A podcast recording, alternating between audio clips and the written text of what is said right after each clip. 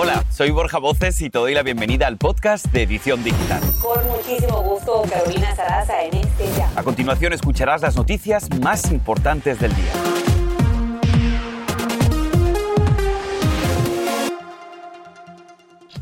Atención padres, aprueban el refuerzo de la vacuna de Pfizer para menores de entre 12 y 15 años. Esto mientras se disparan de manera alarmante las hospitalizaciones de niños que hoy regresan a las aulas. El tiempo invernal y las temperaturas congelantes complican el regreso a casa para miles de estadounidenses varados en los aeropuertos. Hay 14 millones de personas bajo alerta de tormenta. Y son gemelos, pero nacidos en años diferentes. Vas a conocer la historia de dos hermanitas que decidieron venir al mundo a través de una increíble hazaña. Todos los detalles ahora.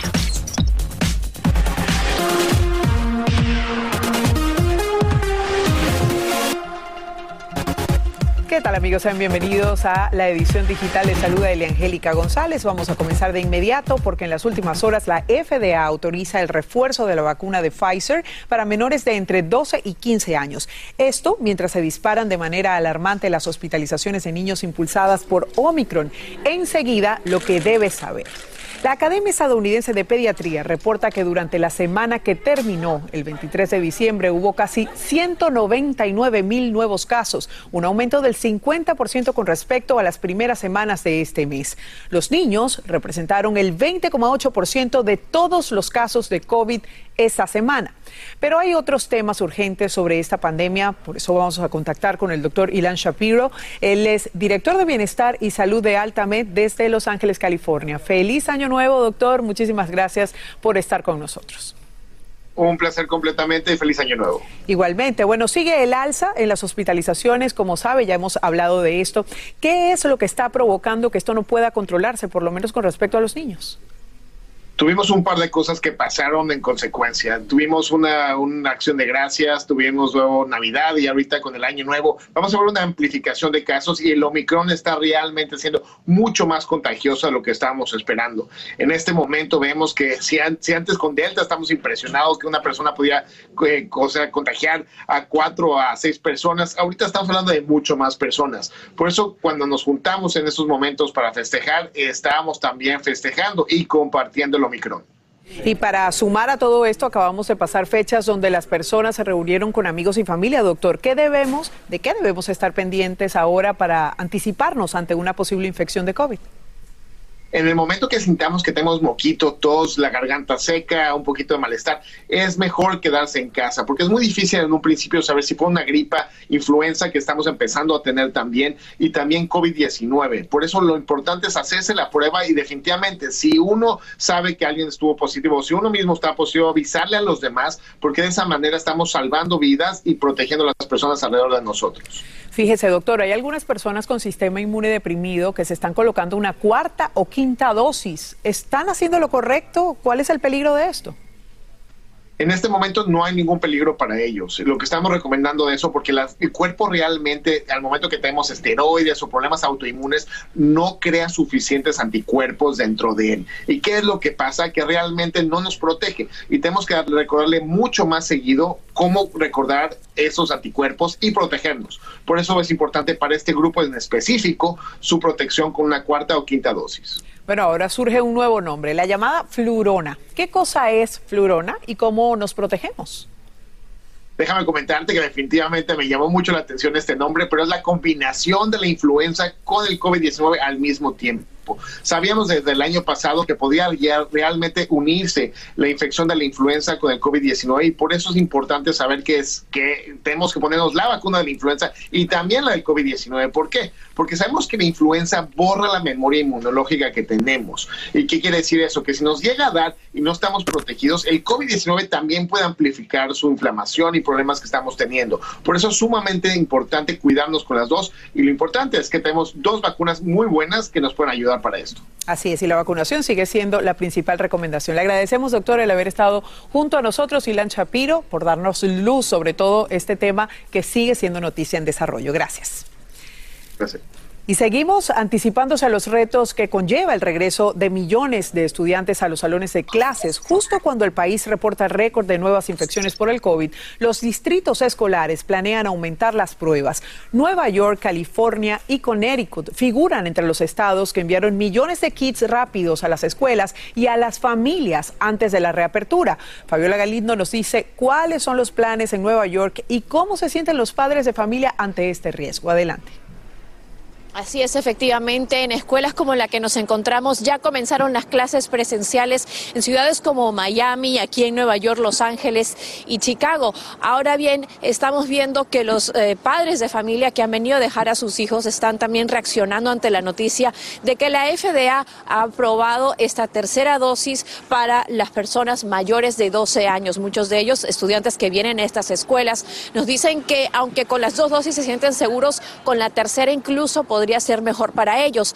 Ahora bien, también aquí en escuelas en Nueva York, además de la prueba de vacunación, también eh, están redoblando los esfuerzos para hacerle la prueba a los estudiantes cada semana. Además de eso, cambian las maneras en que están haciendo la cuarentena. Ya no habrá cuarentena, ya no se enviará a los chicos a casa, sino que si se descubre un caso positivo, se les dará una prueba rápida a todas las personas que han sido expuestas y los que dan negativo y no tienen síntomas podrán volver volver a clases. Escuchamos las opiniones de algunos de los padres.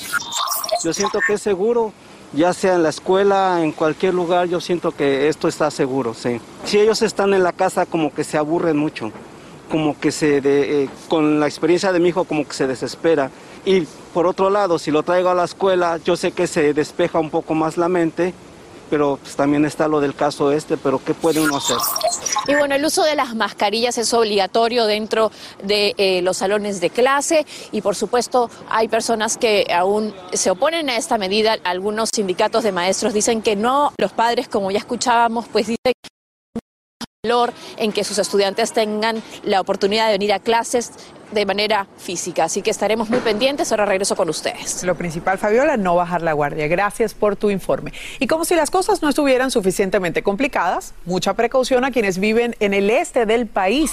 Más de 20 millones de residentes están bajo advertencias de mal tiempo y temperaturas congelantes por un severo sistema de tormentas invernales. En Washington, D.C., el gobierno federal está cerrado. Varias escuelas eh, y clases están siendo canceladas, mientras que en Nueva York, el Departamento de Manejo de Emergencias emitió una advertencia sobre el peligro que esto representa para los conductores.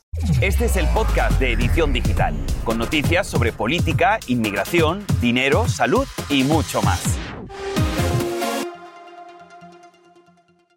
Como si fuera un castigo, así esperan encerrados en terminales aéreas del país millones de viajeros que tratan de encontrar un vuelo para volver a casa luego de las fiestas de fin de año. La falta de personal en las principales aerolíneas por culpa del COVID y también el mal tiempo, como escucharon Albert, han forzado el cóctel nefasto que genera caos, como nos dice ahora en vivo, aquí mismo, Andrea León. Andrea, te escuchamos. Gracias, Elia. Así es, los retrasos y las cancelaciones de miles de vuelos provocaron el caos en los aeropuertos de Estados Unidos. Uno de los problemas es la escasez de personal debido a que muchos pilotos y azafatas están contagiados o en cuarentena.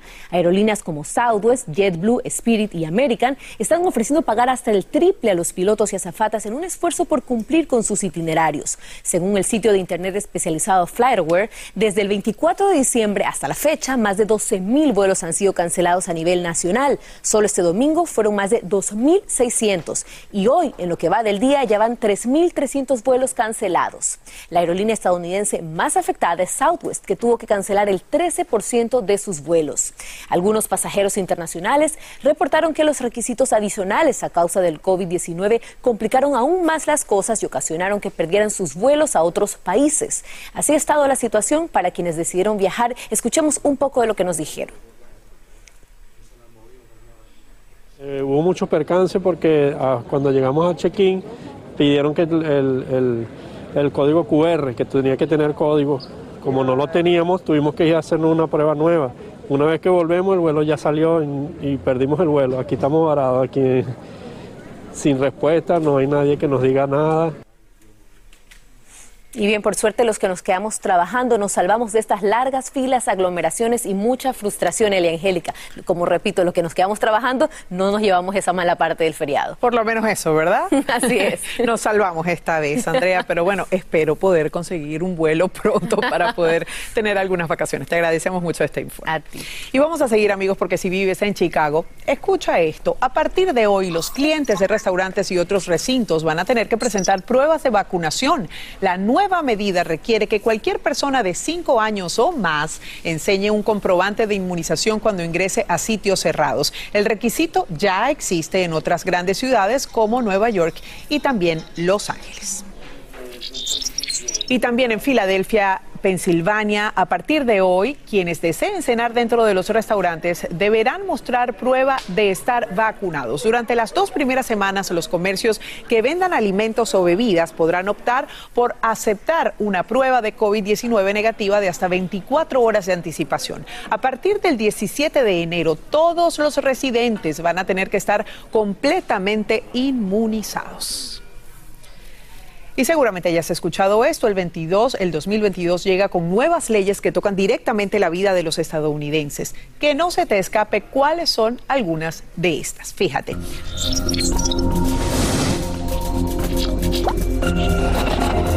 Aumentos del salario mínimo. Nueva York, California, Delaware, Illinois, Maryland, Massachusetts, Nueva Jersey y Rhode Island son algunos de los estados con aumentos programados para alcanzar los 15 dólares por hora.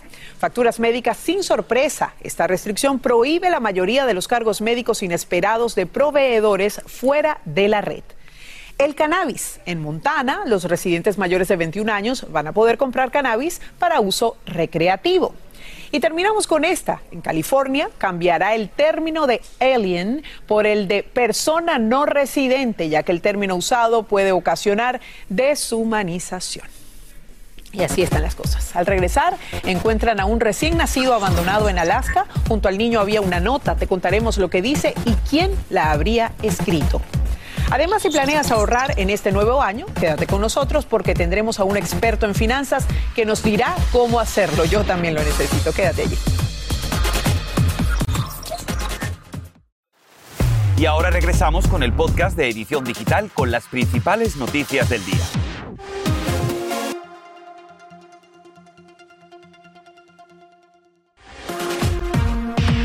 Seguimos amigos, momentos de pánico en el estadio de FedEx de Maryland, sede del equipo de Washington de la NFL. Repentinamente los seguidores del equipo de fútbol americano, los Eagles de Filadelfia, se cayeron luego de que una barandilla en el lado del túnel colapsara.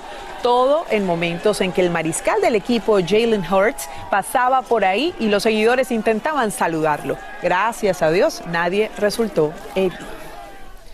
Y hay controversia en redes. El receptor abierto de los Bucaneros de Tampa Bay, Antonio Brown, se retiró sorpresivamente de un juego en el que iban perdiendo contra los Jets. En medio de una jugada ofensiva, Brown se quitó las protecciones y la camiseta y la lanzó a las gradas. Esto le abrió el paso al mariscal de campo Tom Brady, que llevó a los Bucaneros a una victoria sin receptor estrella, quien ya había tenido problemas con la NFL por una tarjeta falsa de vacunación. Allí lo tienen corriendo, saliendo del lugar.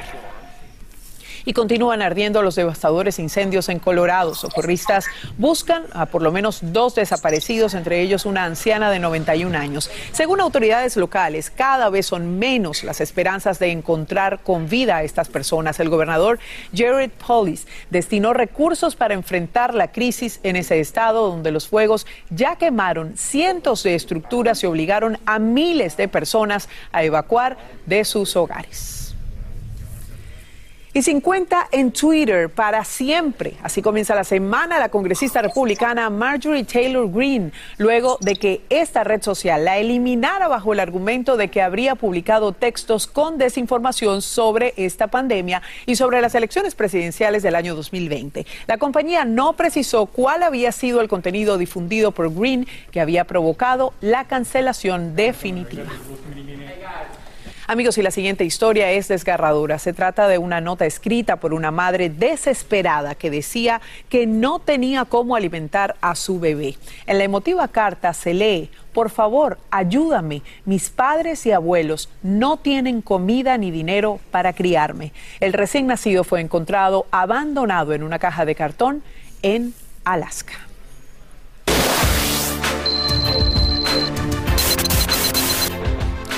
Y hablando de ayudar, seguramente has escuchado la frase año nuevo, vida nueva. Y es que para muchos una de las metas de nuevo año es justamente ahorrar y enfrentar la deuda navideña. Pero ¿cómo hacerlo con la mejor fórmula? Nos acompaña a esta hora el experto en finanzas, Carlos Guzmán, con esos tips. ¿Cómo está? Bienvenido. Muchas gracias, feliz año. Sí, vamos a darle esos tres temas para que usted pueda salir adelante en este 2022. Y el número uno, hay que hacer un inventario completito de todas las deudas. El segundo es hacer un presupuesto y el tercero es también crear un plan de ahorro para que usted pueda estar teniendo dinero a fin de año y no esté sufriendo con los regalos después. Ahora, señor Carlos Guamán, dígame cómo hacemos un presupuesto inteligente, porque es que regularmente hacemos un presupuesto y nos las pasamos rompiéndolo.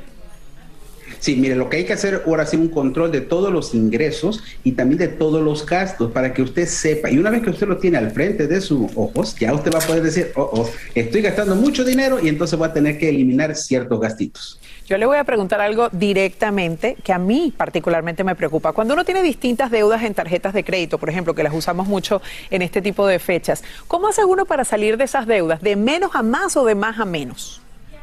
Eso es lo importante, como ya tiene usted el inventario, sabe el balance total y el porcentaje que está pagando. Hay dos estrategias. La primera, pagar el interés más alto, porque así usted se va a ahorrar mucho dinero. Y la otra, la de motivación, es pagar el balance más pequeño. Entonces, de esa manera usted va sintiendo que va saliendo de las deudas. ¿Cuánto usted sugiere que uno debería ahorrar mes a mes? Mínimo un 10% de sus ingresos totales para que así usted tenga para su jubilación, para algún caso de emergencia y así usted pueda estar teniendo una tranquilidad financiera. Siempre dice que el ideal es tener un presupuesto que se equipare al mensual, ¿verdad? Tenerlo allí de colchón. Correcto. Así es, porque no tiene que tenerlo ni mucho más grande ni mucho más corto, porque hay diferentes etapas durante el año que usted va a gastar más y en otro va a gastar menos. Pero lo que siempre hay que tener un ojo es al ingreso para que usted no se pase de ese presupuesto. Y siempre tener en cuenta los imprevistos, ¿verdad? Porque es que uno nunca los tiene en cuenta y siempre los sorprende. Y esas son las sorpresas más grandes porque hay personas aquí en Estados Unidos que no tienen ni mil dólares ahorrados para cualquiera de esas emergencias. Eso es así. Bueno, le agradecemos mucho al señor Carlos Guaman por estos eh, consejos que siempre son importantes. Usted tome en cuenta y además practíquelos, no solamente escúchelos, ¿verdad? Gracias. Claro que sí, muchas gracias. Y bueno amigos, seguimos porque en instantes te vamos a contar la sorprendente historia de un par de gemelos que nacieron en días distintos, meses distintos y hasta años distintos, así como lo oyes. Este es el podcast de Edición Digital, con noticias sobre política, inmigración, dinero, salud y mucho más.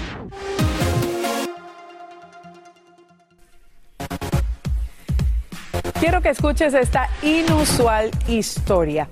Bueno, eh, justamente resulta que en California un par de gemelos nacieron en días meses y años diferentes. Como lo oyes, el viernes 31 de diciembre, Fátima Madrigal y Robert Trujillo, padres de los pequeños, dieron la bienvenida al mundo a un hijo llamado Alfredo a las 11 y 45 de la noche y solo 15 minutos después, justo cuando el reloj marcaba la medianoche y empezaba el nuevo año, la pareja recibió a la pequeña Aileen, hermana gemela de Alfredo. Increíble.